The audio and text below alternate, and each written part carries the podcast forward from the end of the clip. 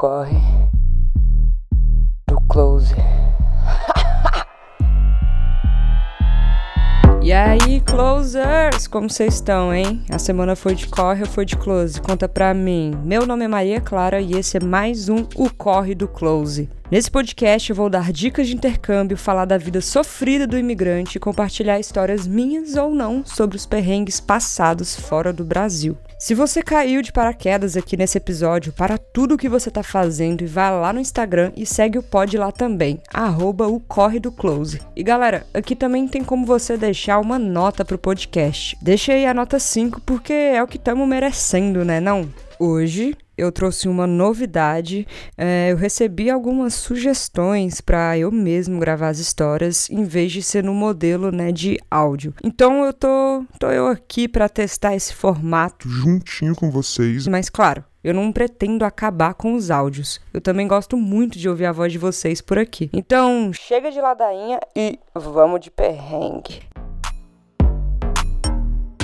Essa é a história do Douglas. Douglas é um rapaz que mora na Austrália e no começo da vida de Austrália, ele, como qualquer outra pessoa que vem para cá, passou por várias situações, como eu posso dizer, desagradáveis. E nessa época, o Douglas morava em uma república com a namorada dele. Repúblicas são aquelas casas que moram um monte de estudantes junto. Normalmente, as casas são bem grandes e moram pessoas que estudam na mesma universidade. Mas no caso de intercâmbio, também é bem comum se ver pessoas de vários países morando juntas. Na república em que Douglas morava, tinham alguns quartos onde também moravam pessoas da Alemanha, da Austrália e alguns outros países, somando sete pessoas no total. Aí você pensa: Nossa, sete pessoas é muita gente. Pelo menos a casa tem estrutura, né? Não. A casa que esse tanto de gente estava morando tinha apenas um banheiro. Sim, um banheiro para sete pessoas. Nossa, Douglas, eu acho que eu teria ido embora assim que eu visse aquele único banheiro sozinho para atender sete cabeças. Coitado do banheiro, né? Bom, o clima entre os flatmates do Douglas não estava muito bom, nunca foi muito bom. Eles estavam sempre brigando, discutindo, e uma dessas pessoas era considerada meio fora da curva, assim, né? Os outros flatmates achavam que ela, ela fazia umas coisas ali meio estranhas, fazia umas coisas aleatórias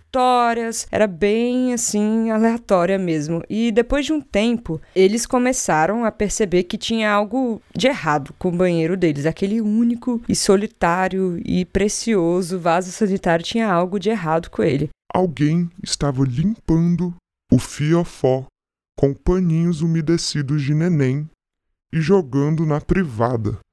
Aqui, um parênteses. Na Austrália, você pode sim jogar o papel higiênico na privada, mas não pode sair jogando qualquer coisa, né? Tipo, tem, tem uns que não pode, vem escrito que não pode dar descarga neles. Bom, alguém estava limpando, né, o precioso com esses lencinhos e acabou que o final da história vocês já sabem. A privada entupiu. Lembrando que são sete pessoas para uma privada. E eles, como bons inquilinos, ligaram para né, o cara da imobiliária para ele mandar alguém lá e ele disse que ia mandar. Passou um, dois, três dias, nada. E aqui eu me perguntei por que eles não desentupiram por eles mesmos, né? Ou chamaram alguém por conta própria. E na verdade eu realmente perguntei isso pro Douglas e ele disse que estava impossível de lidar. Eles tentaram desentupir, mas já estava numa situação bem ruim. E eles queriam que o cara da imobiliária tomasse de conta, né, do financeiro. Eles até cogitaram chamar alguém por conta própria, mas o agente imobiliário não deixou eles chamarem. Eu, hein? Bom, os dias se passaram e o banheiro continuou entupido. Então, as pessoas que moram na casa começaram simplesmente a fazer as suas necessidades em cima das necessidades alheias. Imagina o cheiro que isso não virou. Chegou uma hora que estava tão cheio, que estava transbordando a merda ali. Puta que pariu, que nojo. Sério.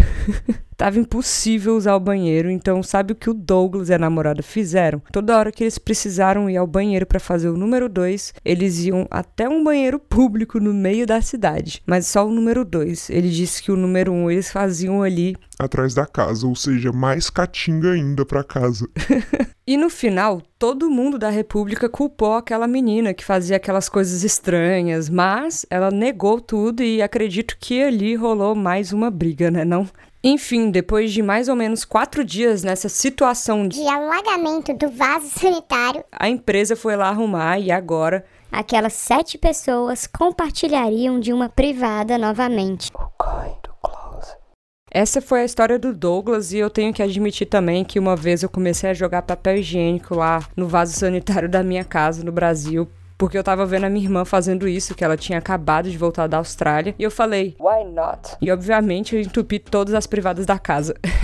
Gente, uma coisa para comentar sobre essa história. É, vocês já pararam para pensar, né? Quanto é nojento limpar a bunda e depois jogar o papel num lixinho ali do lado? E às vezes deixar ele lá por uns dois dias, sei lá. O conceito de jogar o papel dentro do vaso me soa mais higiênico, sabe? Mas eu não pesquisei para estar tá falando sobre isso, tá? É só a minha opinião pessoal. Mas para pra pensar nisso, né? Uh. Bom, e outra coisa que dá pra gente perceber é que quantos homens são privilegiados, não é? Eles simplesmente podem ir ali e ninguém vai perceber, né? Pra uma mulher fica difícil ficar sem, sem banheiro, é desesperador. Menos quando você tá no meio do mato, né? Aí é de boa, é tranquilo.